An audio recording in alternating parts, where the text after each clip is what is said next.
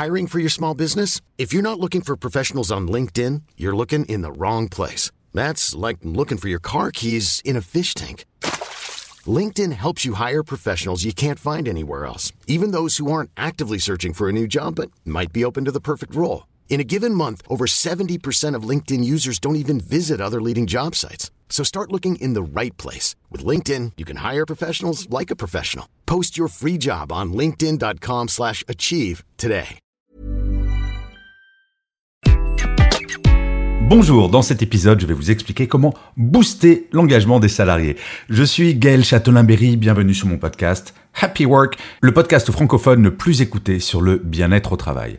Alors, l'engagement des salariés. Grande question, d'autant plus que la dernière étude fournie par Gallup, c'est une étude annuelle sur l'engagement dans le monde des salariés, montre que l'Europe est la moins engagée au travail du monde entier, avec seulement 13% des salariés qui se déclarent engagés. Oui, seulement 13%. Alors, chers amis français, nous sommes les bons derniers de ce classement avec 6%. Nos cousins canadiens sont légèrement plus forts que nous.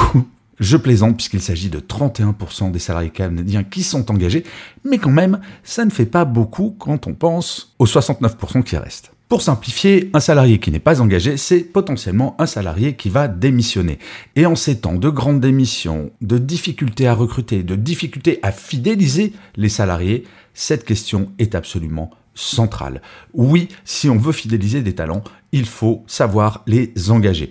Alors il ne suffit pas de le déclarer comme ça au niveau du comité de direction en disant tiens, ça serait sympa que vous soyez engagé. Non, il faut agir.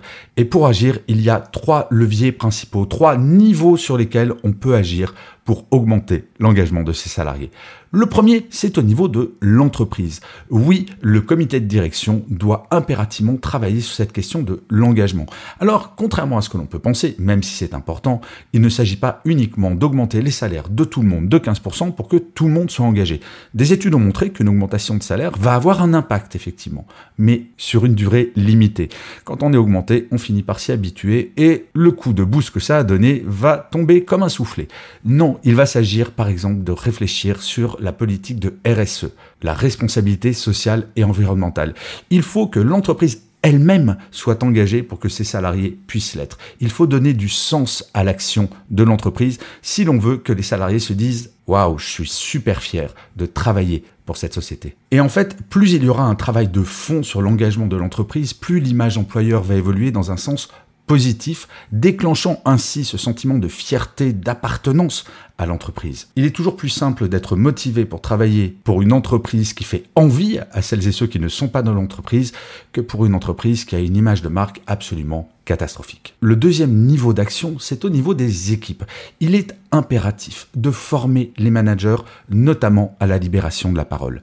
La motivation ne doit pas être un sujet tabou. Allez voir un collaborateur, une collaboratrice pour lui dire, écoute, il me semble que tu es moins engagé que d'habitude, qu'est-ce que l'on pourrait faire? Et cette formation est assez simple. Il faut impérativement prendre tous les sujets de la motivation et les travailler extrêmement sérieusement. Je pense par exemple au sujet du burn-out qui ne doit pas être un tabou. Et apprendre aux managers à parler de tous ces sujets, ça va leur permettre d'avoir une relation nettement plus engageante avec eux-mêmes.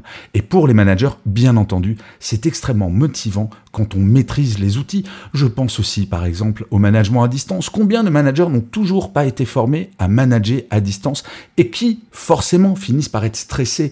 Et le stress, vous vous en doutez, ce n'est pas très bon pour l'engagement. Je le dis souvent pendant mes conférences, une équipe va ressembler à son manager. Si un manager n'est pas de bonne humeur du matin au soir, il y a peu de chances que l'équipe le soit. Eh bien, un manager qui n'est pas engagé, son équipe ne le sera pas.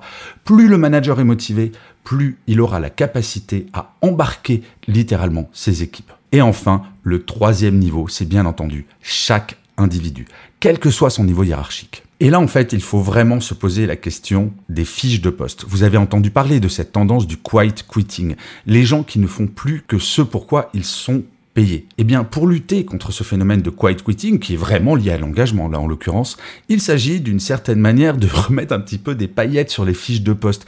Il faut cesser de considérer que ce pourquoi une personne a été recrutée il y a trois ans ne peut pas bouger. L'évolution des fiches de poste, c'est cela qui va rebooster. Si je fais exactement la même chose pendant des années et que personne ne me pose la question de ce que je pourrais faire d'autre, effectivement, je vais tomber dans une routine et on le sait bien. C'est quand on commence à arriver dans la que l'ennui arrive et qu'on va finir par se démotiver et petit à petit se poser la question du mais si j'allais voir ailleurs, si ça serait pas plus intéressant? Cela ne doit pas être tabou. D'avoir un entretien avec chaque personne, au-delà de l'entretien annuel d'ailleurs, ça peut être informel, et de poser cette question, est-ce que ton job te plaît? Est-ce qu'il y a des choses que tu aimerais faire en plus ou en moins? Comment est-ce qu'on pourrait s'organiser? Et c'est comme cela que chaque individu va se dire, je vais pouvoir designer mon propre job tel que moi je l'entends, et cela me motivera énormément.